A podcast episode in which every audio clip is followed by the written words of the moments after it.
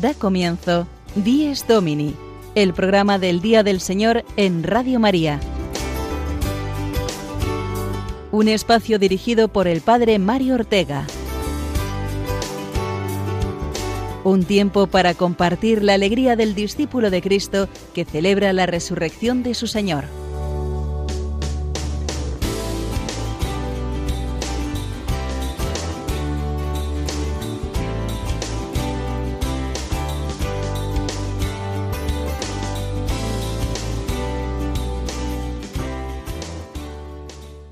Buenos días, queridos oyentes. Feliz quinto domingo de Pascua al que amanecemos y que nos invita una semana más a vivir con la esperanza de saber que Cristo vive y nos regala la vida, la vida en abundancia.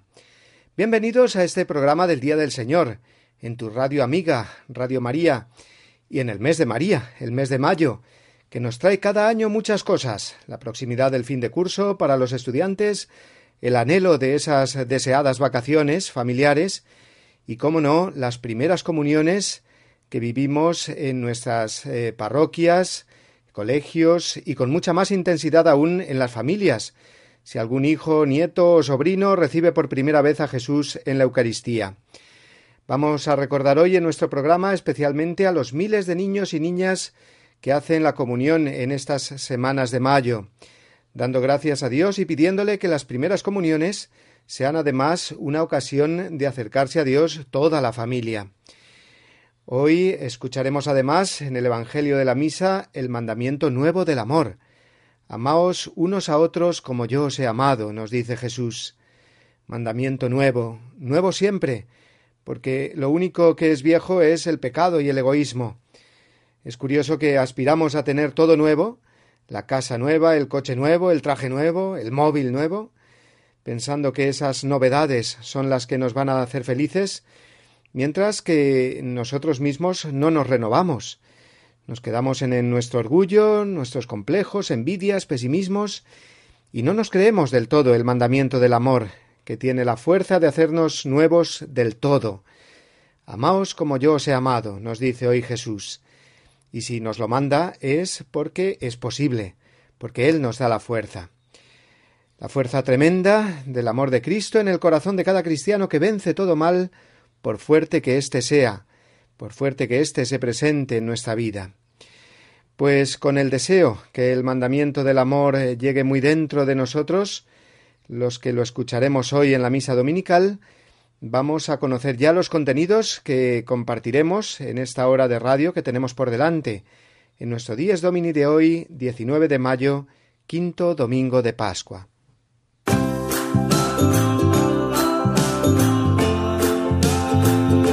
Comenzaremos con la reflexión semanal hoy en torno al significado de la primera comunión, no solo en los niños, sino también en cada uno de nosotros. Escucharemos después las palabras del Papa Francisco en la catequesis del miércoles pasado, en su comentario de la oración del Padre Nuestro. Después tendremos con nosotros al Padre Julio Rodrigo, con su anécdota parroquial de cada semana, y también a nuestra biblista Sonia Ortega en su sección Guiados por la Palabra de Dios. Como en el programa de hoy nos acordamos especialmente de los niños de la primera comunión, también son protagonistas sus madres. Luego conversaremos con una de ellas, que nos contará cómo están viviendo en familia estos días previos a la comunión de una de sus hijas. Y para finalizar, un testimonio precioso, el que hoy nos trae en su entrevista el padre Juan Francisco Pacheco, y se trata de la señora Remedios, una mujer toledana que ha dedicado toda su vida a Cáritas y a los necesitados, y ahora a sus 85 años nos habla de lo que ha supuesto para ella esta experiencia. No os la perdéis.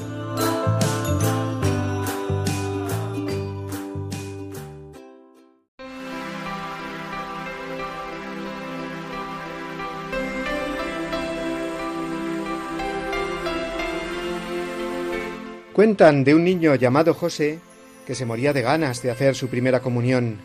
Al comienzo del siglo XX los niños aún no podían realizarla hasta llegada la edad estipulada.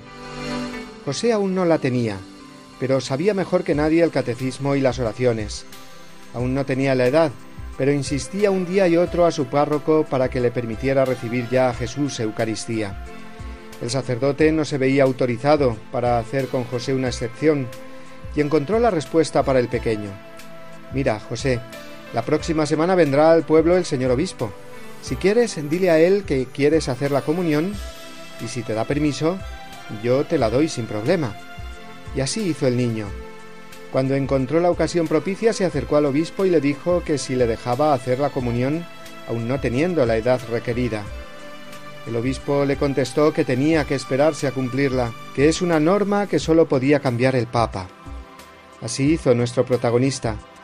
Supo esperar a hacer la primera comunión.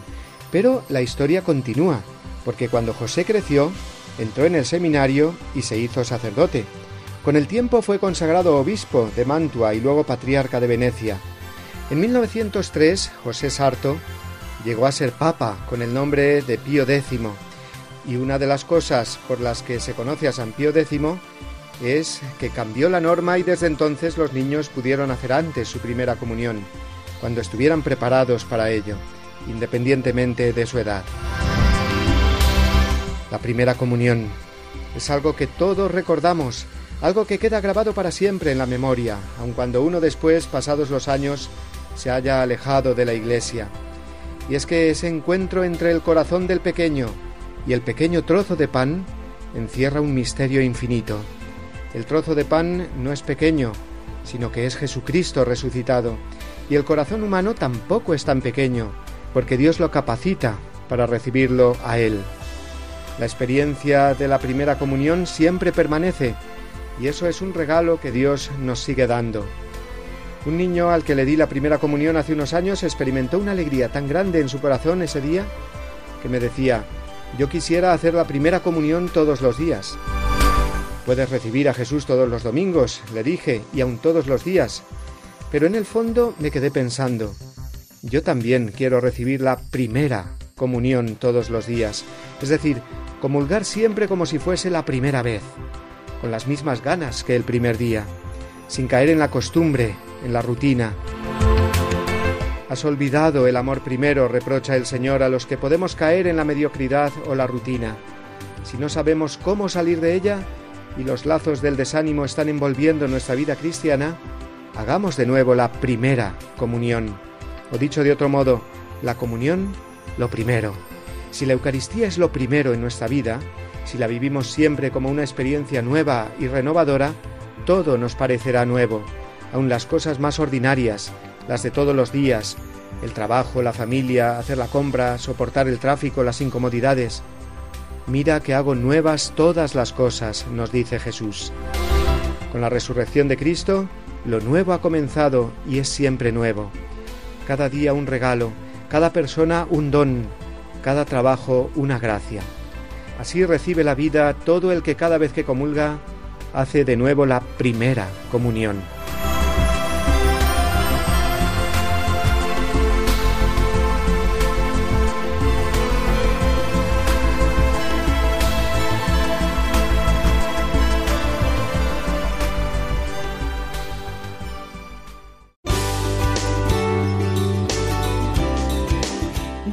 Domini, el programa del Día del Señor en Radio María.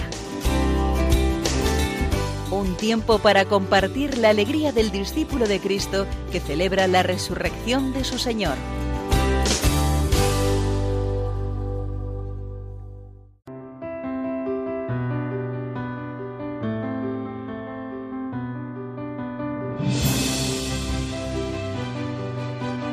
Alegría, alegría, alegría.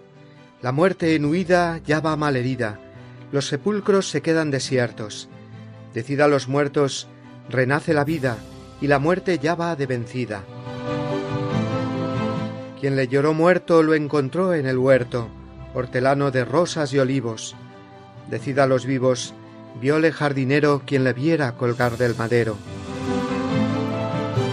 Las puertas selladas hoy son derribadas, en el cielo se canta victoria, gritadle a la gloria que hoy son asaltadas por el hombre sus muchas moradas.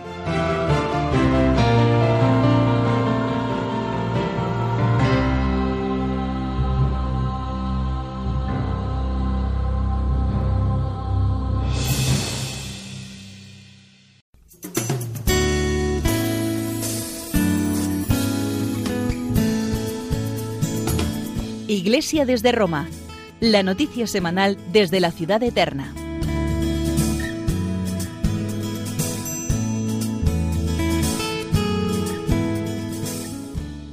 Como sabéis, ya que nos venimos haciendo eco durante estas semanas, el Papa dedica su catequesis de los miércoles al comentario sobre el Padre Nuestro y ha llegado ya al final con esa última petición eh, del Padre Nuestro que dice líbranos del mal.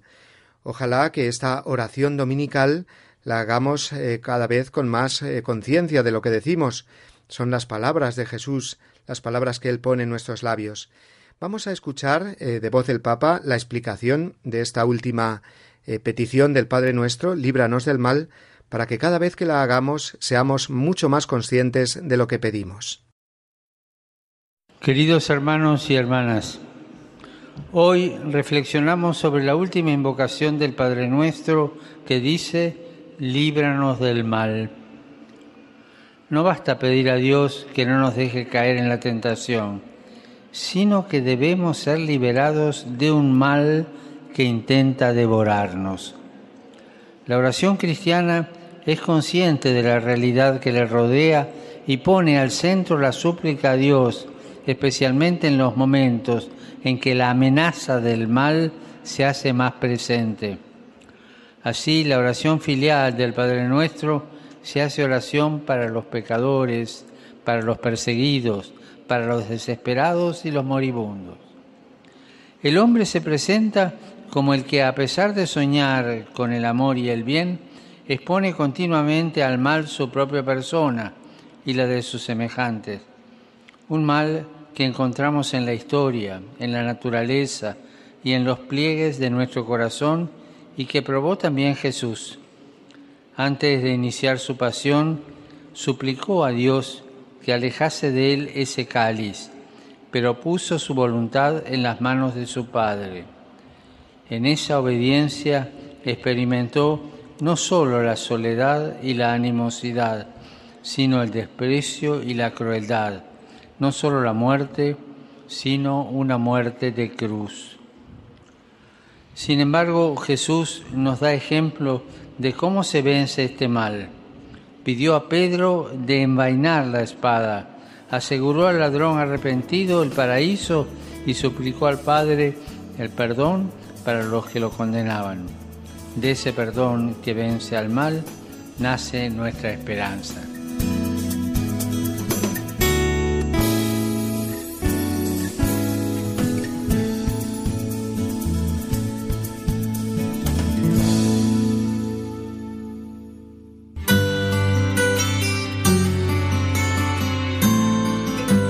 El domingo desde mi parroquia. Una reflexión a cargo del Padre Julio Rodrigo.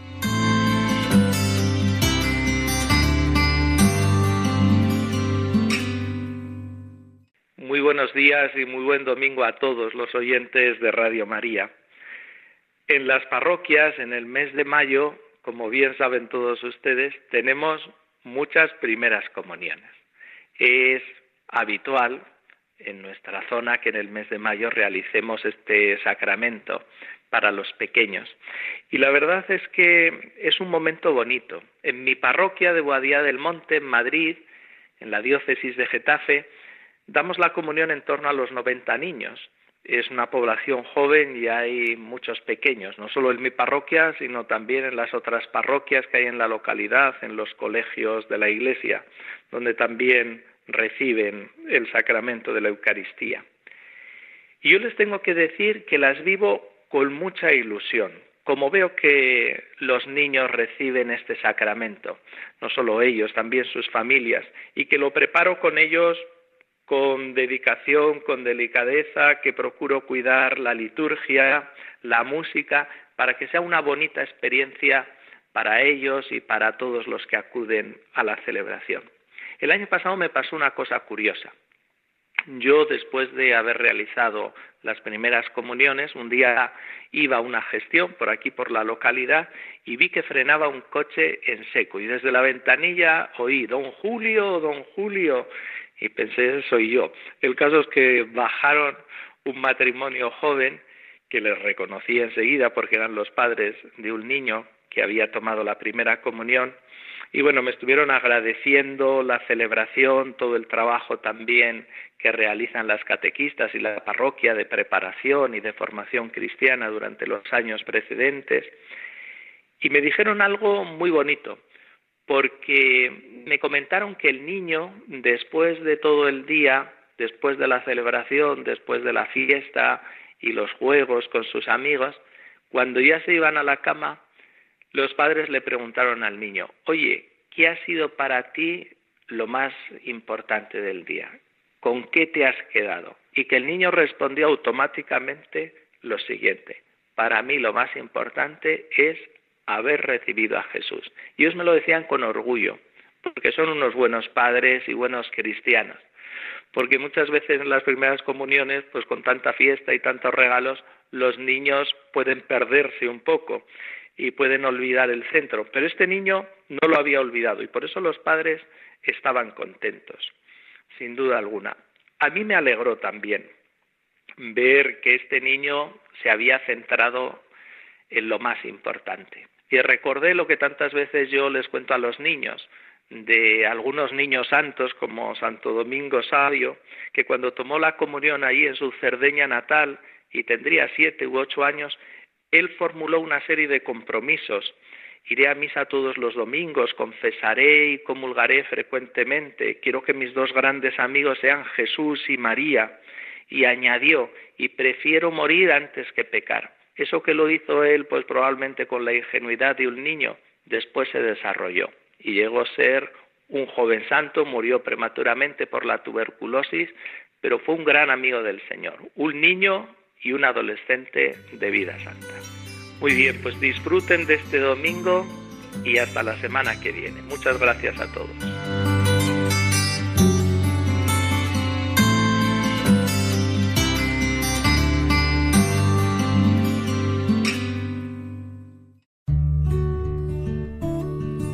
En el domingo, los fieles deben reunirse en asamblea a fin de que, escuchando la palabra de Dios y participando en la Eucaristía, hagan memoria de la pasión, resurrección y gloria del Señor Jesús y den gracias a Dios que los ha regenerado para una esperanza viva por medio de la resurrección de Jesucristo de entre los muertos. De la Constitución Sacrosantum Concilium, del Concilio Vaticano II. Los que sois oyentes habituales de Radio María y la escucháis en varios momentos del día sabréis que durante este mes de mayo estamos realizando la campaña de donativos para esta emisora. Radio María, ya lo sabemos, se mantiene solo de donativos. No hay publicidad con la que se cubran gastos. Por lo tanto, el bien que pueda seguir haciendo la emisora de la Virgen y la extensión a otros lugares de España y del mundo depende en gran parte de nuestro bolsillo. Yo os aseguro, porque conozco esta casa eh, desde hace años, que da gusto dar tu tiempo, tus recursos y tu colaboración económica a Radio María. Se emplea mucho y bien todo lo que damos por amor a la Virgen y puedes tener la seguridad de que estás contribuyendo a hacer llegar el Evangelio a muchas, eh, pero que a muchas personas. Radio María es un proyecto grandísimo en cuanto al contenido que transmite, que es la palabra de Dios y de la Iglesia, pero eh, que como todo lo de Dios se realiza desde la sencillez y desde la humildad, ladrillo a ladrillo, donativo a donativo, podríamos decir, queriendo de este modo hacer partícipes a toda la familia de oyentes eh, del sostenimiento y crecimiento de nuestra querida emisora. Pero voy a dejar que sea mejor el director de esta casa, el padre Luis Fernando de Prada, el que nos hable y nos detalle más sobre la campaña de este mes de mayo. Id al mundo entero y anunciad el Evangelio a toda la creación, dijo Jesús a sus discípulos. También hoy el Señor quiere que seamos misioneros bajo el manto de la Virgen, Reina de los Apóstoles.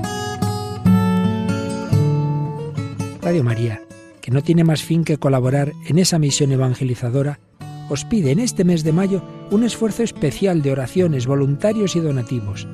Así, la voz de Cristo podrá llegar a todos los rincones de España y de otras naciones del mundo a las que queremos llevar Radio María.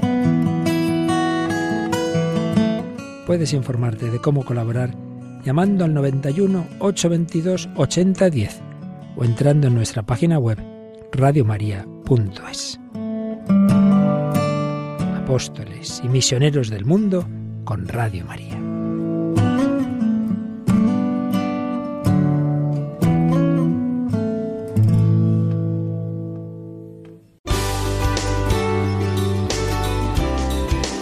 Díez Domini, el programa del Día del Señor en Radio María. Un tiempo para compartir la alegría del discípulo de Cristo que celebra la resurrección de su Señor.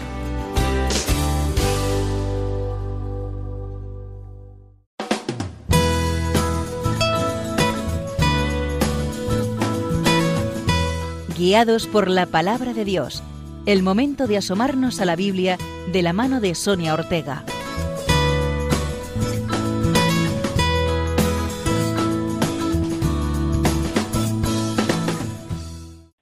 Buenos días, queridos oyentes de Radio María. En nuestra sección de hoy vamos a leer detenidamente uno de los relatos finales del Evangelio de Juan. Como ya sabéis, el Evangelio de San Juan se distingue del resto de los Evangelios sinópticos por la profunda mirada que nos transmite sobre el ministerio de la vida pública del Señor. El pasaje en el que hoy nos centraremos se encuentra en el capítulo 21, el último capítulo de este Evangelio. En el capítulo anterior comienzan los relatos de la resurrección del Señor. María Magdalena se encuentra al sepulcro abierto y avisa a los discípulos para que vayan a verlo. Seguidamente tendrán lugar las apariciones del Señor. Primero a María, luego a sus discípulos y finalmente al incrédulo Tomás. Pues bien, la última aparición del Señor en el Evangelio de San Juan acontece en el capítulo 21 y es la que conocemos con el nombre de la pesca milagrosa. Pedro y varios discípulos salen de noche a pescar y no cogen nada. Al amanecer se presenta Jesús en la orilla, pero ellos no le reconocen. Les dice que echen la red a un lado para encontrar pescado y apenas podían sacarla de la cantidad de peces que encontraron. Juan entonces reconoce, es el Señor. Se bajan de la barca y Jesús se sienta con ellos al almorzar. Después de comer, Jesús se dirige directamente a Simón Pedro y le formula la misma pregunta tres veces. Seguramente más de una vez hemos reparado en esto. Vamos a leer detenidamente el relato para ver si encontramos algún dato que pueda dar luz a esta insistencia del Señor. Dice así.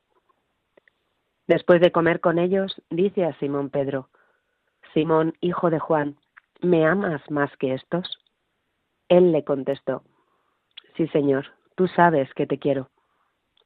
Jesús le dice, Apacienta mis corderos. Por segunda vez le pregunta, Simón, hijo de Juan, ¿me amas? Él le contesta, Sí, Señor, tú sabes que te quiero. Él le dice, pastorea mis ovejas. Por tercera vez le pregunta, Simón, hijo de Juan, ¿me quieres? Se entristeció Pedro de que le preguntara por tercera vez si lo quería, y le contestó, Señor, tú conoces todo, tú sabes que te quiero. Jesús le dice, apacienta mis ovejas.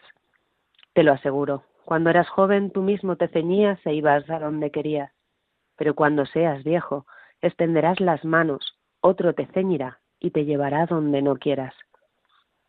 Esto dijo aludiendo a la muerte con que iba a dar gloria a Dios. Dicho esto, añadió, sígueme. Pedro ocupa un lugar destacado entre los apóstoles. El Señor lo eligió para ser el fundamento de su iglesia. Tú eres Pedro, y sobre esta roca edificaré mi iglesia, y el poder del infierno no la derrotará. Pedro es conocedor de esta misión que Jesús le ha encomendado y ha experimentado en su propia persona cómo la misión nunca puede llevarse a cabo con nuestras propias fuerzas. En el último encuentro que Cristo y Pedro tuvieron, Pedro lloró amargamente por haberle negado tres veces, tal y como el Señor le había anunciado. Por lo tanto, tratemos de ponernos en el lugar de Pedro en esta ocasión. Tras este último y triste encuentro, el Señor vuelve a dirigirse a él. Algunos teólogos relacionan las tres negaciones de Pedro con estas tres preguntas de Jesús. Y ciertamente pudo ser así. En el momento en el que Jesús se acerca a él, seguramente recordaría este último acontecimiento. El relato nos dice que ante la tercera pregunta de Jesús, Pedro se entristece. Que el Señor le preguntara por tercera vez si le amaba era la confirmación de que quizá Jesús ahora desconfiaba de su fidelidad y de su amor. Sin embargo, si nos fijamos detenidamente en el texto, veremos que la enseñanza de Jesús va más allá. El Evangelio de San Juan ha llegado hasta nosotros escrito en lengua griega. Los que estudiamos la Biblia leemos los textos en las lenguas originales en las que han sido escritos, pues a veces las traducciones, con el fin de ser más comprensibles a los lectores, no siempre siguen fielmente el texto original. Este no va a ser el caso, ya que las traducciones de la mayoría de nuestras Biblias en español siguen detalladamente el original griego. En el relato se utilizan dos verbos distintos, amar y querer, que en griego son los verbos ágape y fileo. Jesús la primera vez pregunta con el verbo ágape, que en español hemos traducido por amar. Simón, hijo de Juan, ¿me amas más que estos? A esta pregunta Pedro, sin embargo, responde con el verbo fileo, que en español hemos traducido como querer. Sí, Señor, tú sabes que te quiero. En la segunda pregunta del Señor, a Pedro sucede lo mismo. Jesús pregunta, ¿me amas? Y Pedro responde, tú sabes que te quiero. Pero ahora fijémonos en la tercera pregunta. Jesús dice, Simón, hijo de Juan, ¿me quieres? Y Pedro contesta, Señor, tú lo sabes todo, tú sabes que te quiero. En la tercera pregunta Jesús cambia el verbo amar por el verbo querer ¿Y por qué hace esto? El verbo fileo designa un amor humano, un amor bueno pero imperfecto, mientras que el verbo ágape señala un amor divino, un amor excelso, un amor perfecto. Jesús le pregunta a Pedro si le ama con un amor perfecto y Pedro le contesta que le quiere, es decir, que le quiere imperfectamente. Jesús insiste en la pregunta porque espera que Pedro le ame con la perfección que él ama a Pedro, pero se da cuenta de que no puede ser así. Dios necesita amarnos con un amor humano para que podamos corresponder a su amor. Por eso, en la tercera pregunta, Jesús cambia el verbo ágape por fileo. Dios se hace hombre para que podamos conocer su amor y amarle como Él nos ama. Pedro, ni ninguno de nosotros, podrá amar a Dios como Dios le ama, Jesús le muestra a Pedro que aunque su amor sea imperfecto, aunque a veces caiga e incluso le niegue, Dios nunca dejará de amarle. Este es uno de los ejemplos de la profundidad que se esconden tras las palabras del evangelista San Juan. La Sagrada Escritura está repleta de pequeños detalles que en un principio pueden pasarnos desapercibidos, pero que si leemos y estudiamos detenidamente nos conducen a asomarnos a la grandeza que atesora siempre la palabra de Dios. Feliz domingo.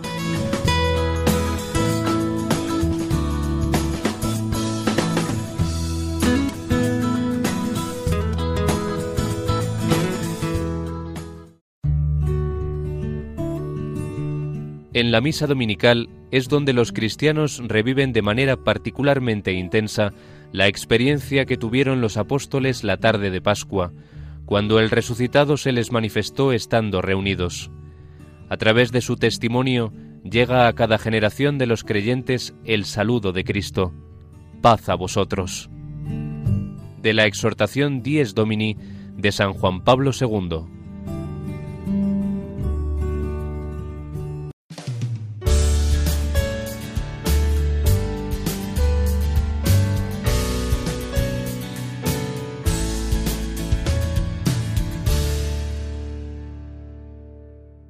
Hoy queremos acompañar a tantos niños y niñas que harán la primera comunión, eh, no solamente hoy, sino durante este mes, como estamos diciendo, y dedicándoles en nuestro programa de hoy. Y junto con ellos, con tantos niños y niñas que recibirán a Jesús por primera vez, están como protagonistas también las madres, que preparan con mucha ilusión, con mucha emoción, todas las cosas eh, exteriores, pero sobre todo viven con sus hijos este momento tan emotivo, tan emocionante para toda la familia. Tengo al otro lado del teléfono a una de ellas, María Luisa Pérez, cuya hija recibirá dentro de poco la primera comunión. María Luisa pertenece al grupo de familias de católicos en acción en Cuenca y la saludamos ya en esta mañana. Buenos días, María Luisa. Muy buenos días, Padre Mario. Bueno, pues ahí estás preparando la comunión de tu hija, que ya será dentro de poco, ¿verdad? Sí. Enhorabuena. Muchas gracias. Tú no eres primeriza en esta experiencia, puesto que ya dos de tus hijos han hecho la primera comunión y Teresa será la tercera que la hace. Pero, ¿qué sentís cada vez que uno de vuestros hijos hace la comunión? ¿Qué sentís eh, como matrimonio y en familia? Pues no, no nos acabamos de acostumbrar, estamos un poco nerviosos también, estamos tranquilos porque, bueno, Teresa es la mediana y, y de cinco hermanos y tiene tiene bastante bastante tiempo de formación religiosa y, y bueno con, con todo lo que convive también pues pues va creciendo va creciendo por dentro y, y en ese aspecto sí pero sí que estamos claro ahora pues es, en esa recta final intentando que pues que ponerla al día en todos los conocimientos en todas las actitudes y la verdad es que está está respondiendo muy bien una de las preocupaciones de los padres que sois creyentes y que queréis que vuestros hijos vivan a fondo ese encuentro con Jesús, pues es eh, que ellos, al hacer la primera comunión, no estén demasiado pendientes, ¿no? De las cosas externas. Eh, ¿Cómo está viviendo Teresa estos eh, momentos? ¿Se le nota preocupada por las cosas exteriores, que salgan lo mejor, los regalos, etcétera?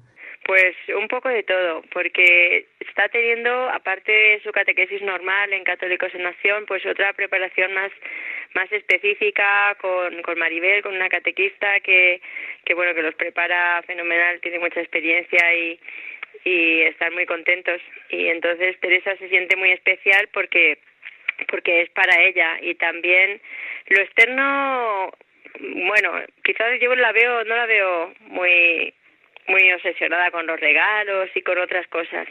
Y, por ejemplo, las niñas que siempre con los vestidos o esas cosas así, ella sabe y, y le hace ilusión que el vestido será el de que llevó su hermana, el que llevó su madre, que llevaron sus cuatro tías, que, que lo vamos reciclando y, y bueno, eso le gusta.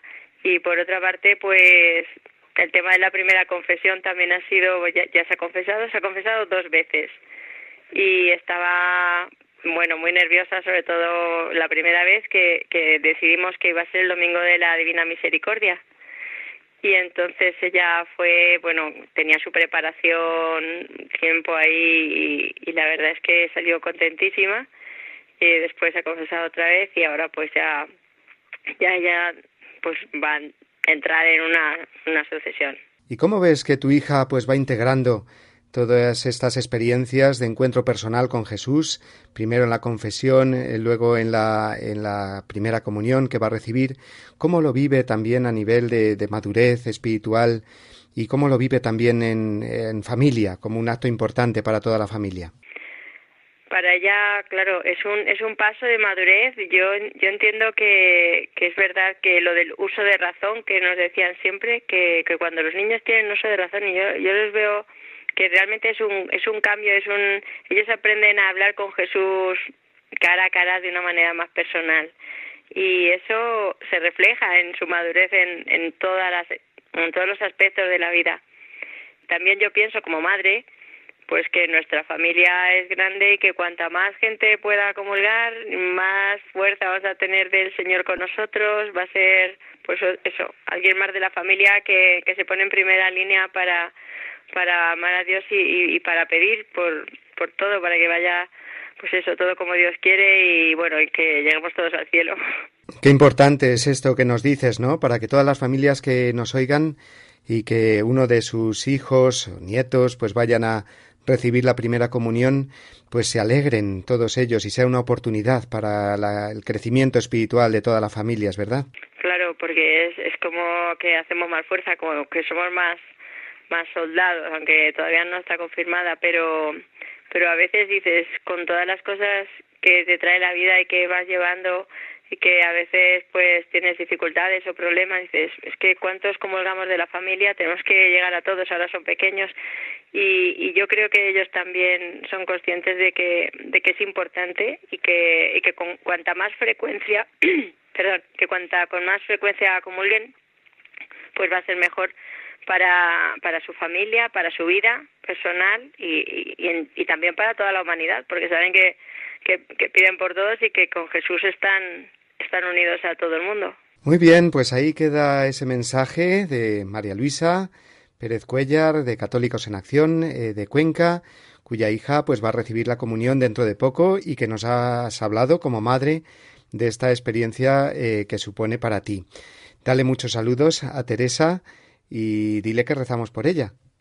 Sí, muchas gracias a usted. Ya, ya le diré que tiene que pedir por Radio María, por todos los oyentes de Radio María también. Y ella ha grabado hace poco alguna oración también para algún programa y también está muy contenta. Pues María Luisa, que tengáis una muy feliz eh, primera comunión de vuestra hija, un muy feliz domingo hoy y te damos de nuevo las gracias por estar esta mañana con nosotros. Gracias, Padre. Adiós.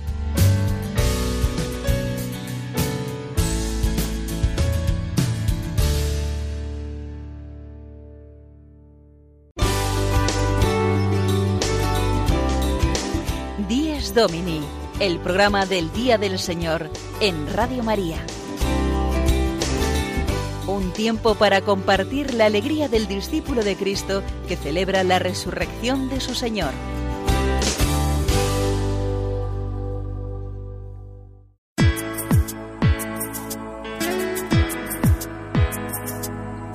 Firmes en la fe. La entrevista de la semana de la mano del padre Juan Francisco Pacheco.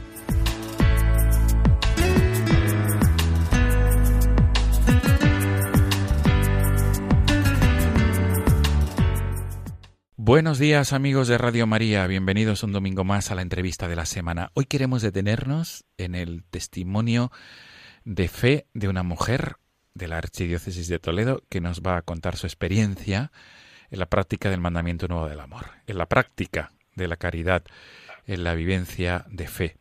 Nos vamos a trasladar hasta la localidad de Mora de Toledo porque allí se encuentra una mujer de 85 años ella es Remedios García Ochoa.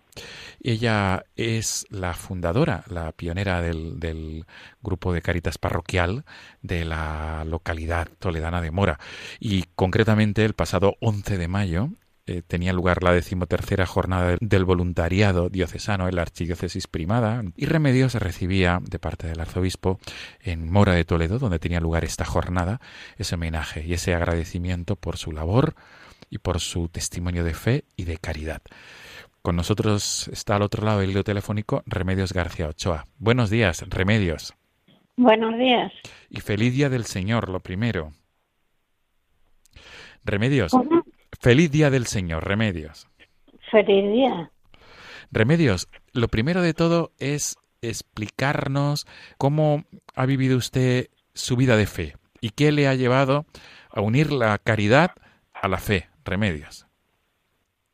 Pues yo de siempre mis padres me inculcaron la fe y he creído y he tenido mucha fe. Y como mm, la fe la tienes que manifestar, no el amor a Dios no es un amor a Dios y nada más, sino que es un amor a Dios con los hermanos.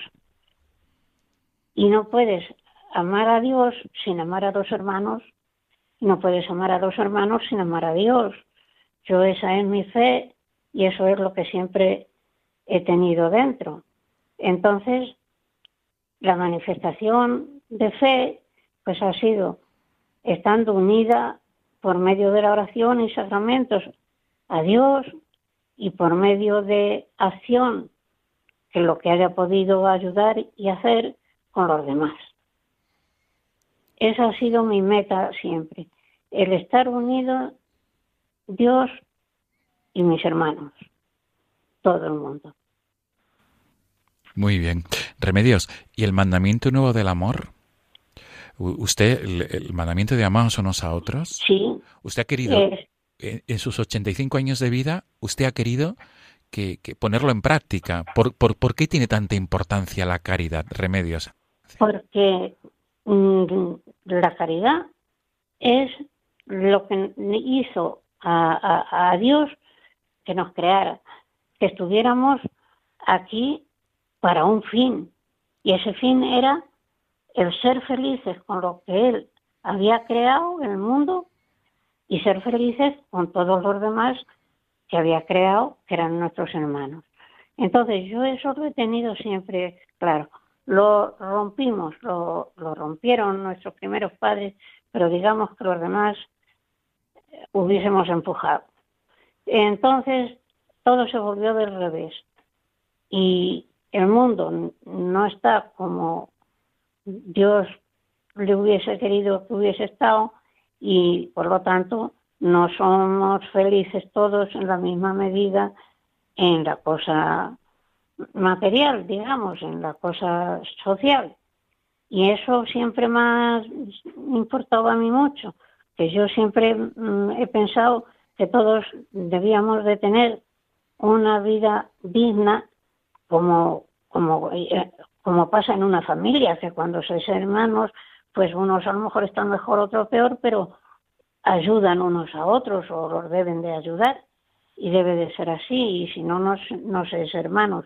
Y los padres, por supuesto, no están satisfechos como le pasará a Dios cuando los hermanos no, no se ayudan y no, y no se ayudan a, a vivir todo bien. Y yo siempre he visto a la gente como eso, como hermanos que ha creado Dios y que debemos de ayudarnos.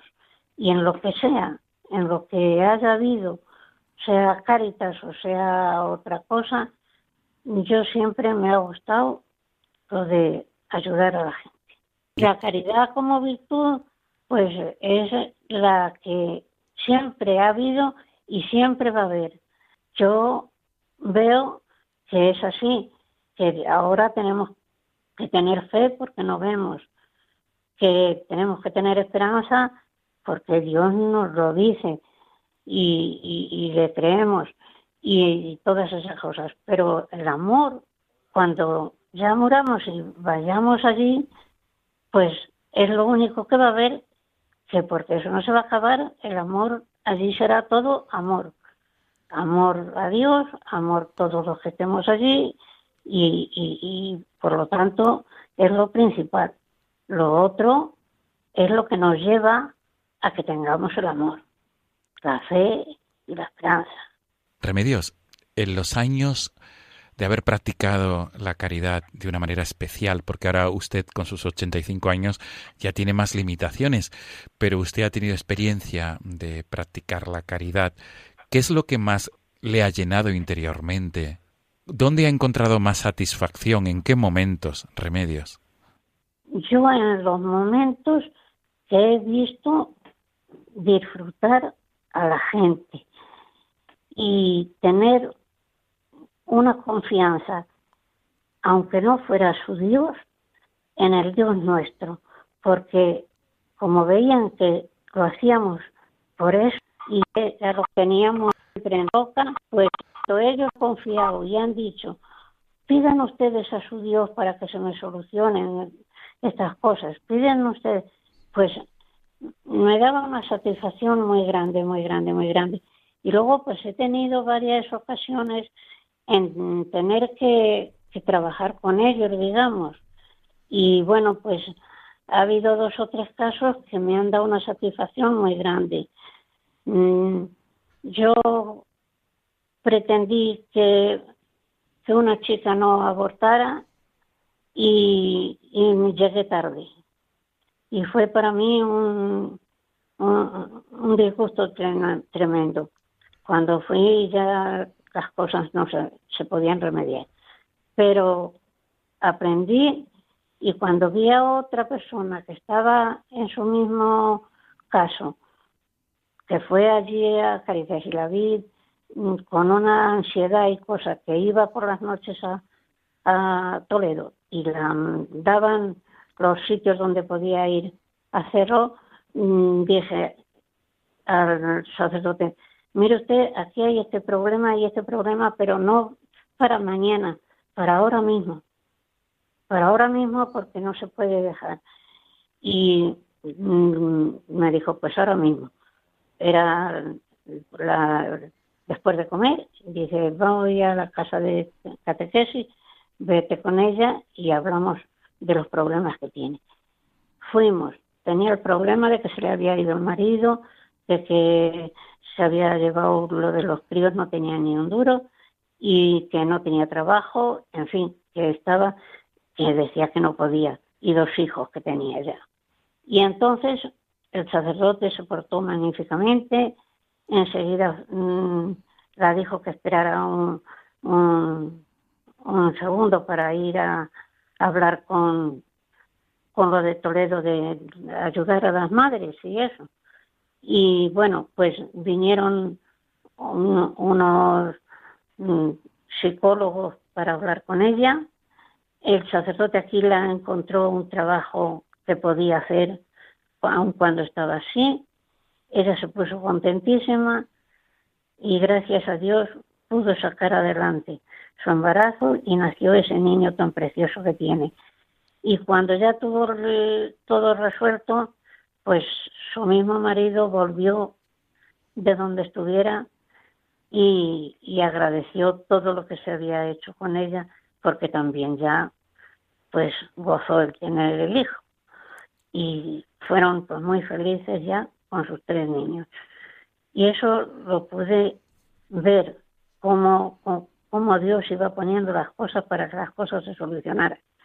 Y luego he estado mucho tiempo, pues a lo mejor dos años, que un, un señor aquí lo estaba pasando muy mal, solo, nadie le quería ni nadie quería saber nada de él y le dio porque lo que cogía cuando cobraba no era viejo, tenía 50 años, pues, pues así, y lo que le daban eh, de, de, la paga, pues se lo gastaba en la máquina rápido y ya no tenía nada más que lo que le díamos en Caritas y claro, muy mal, estaba muy mal, muy mal, muy mal.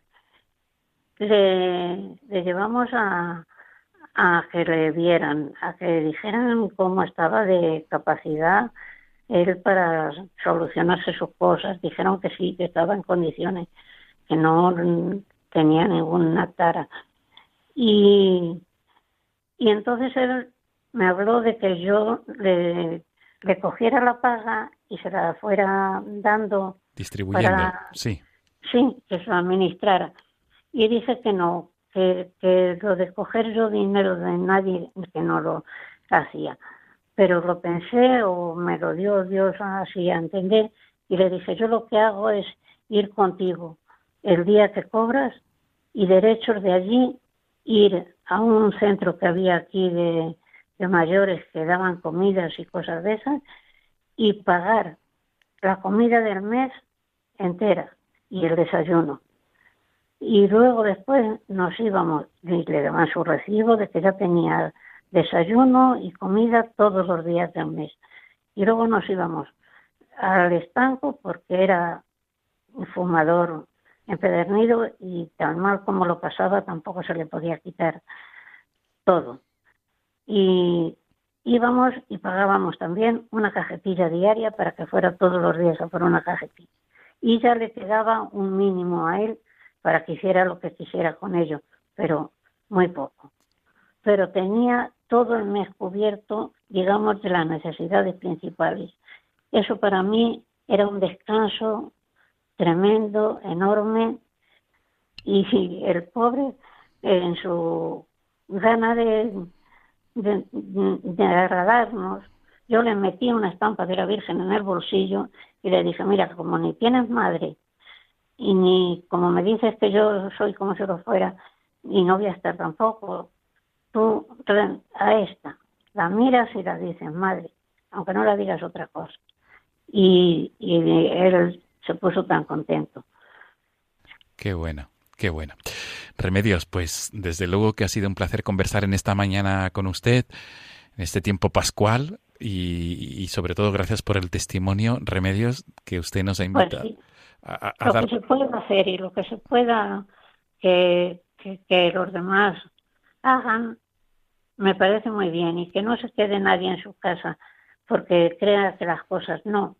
Las cosas salen, Dios está con nosotros y hay que salir y hacer lo que haya que hacer. Qué bien. Es lo que yo creo. Qué bien. Remedios García Ochoa, de la parroquia de Mora de Toledo y pionera del grupo de, par, de Caritas Parroquial de esta localidad. Junto con otras, ¿eh? Jun- que no junto con otras personas que también son Sí. voluntarias, desde luego. Sí, ha sido un placer conversar con usted, 85 años, pero con esa plena juventud de espíritu, Remedios, que, que no la pierde. Gracias por su testimonio de fe y sobre todo de Muchas caridad. gracias a ustedes Remedios, feliz día del Señor y hasta pronto si Dios quiere. cuando ustedes quieran. Amigos de Radio María, nos despedimos y nos volvemos a encontrar el próximo domingo Dios mediante. Hasta entonces, feliz día del Señor.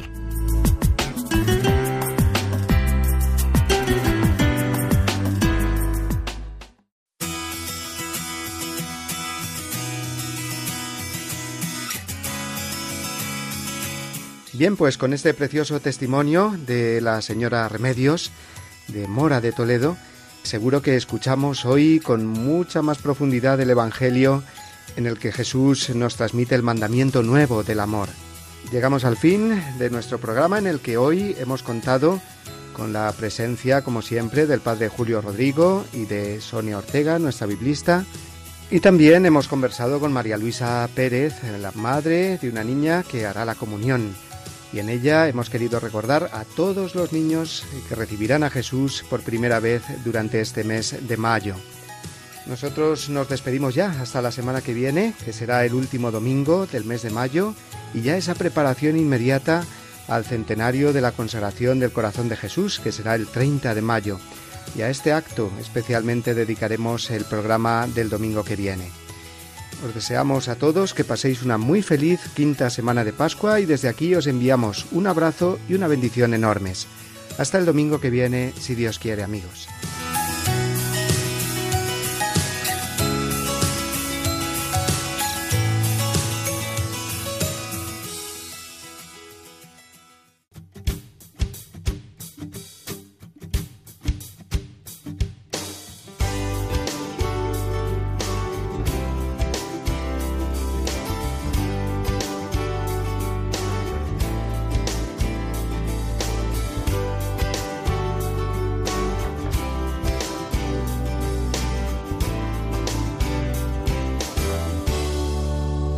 Así termina Dies Domini, el programa del Día del Señor en Radio María.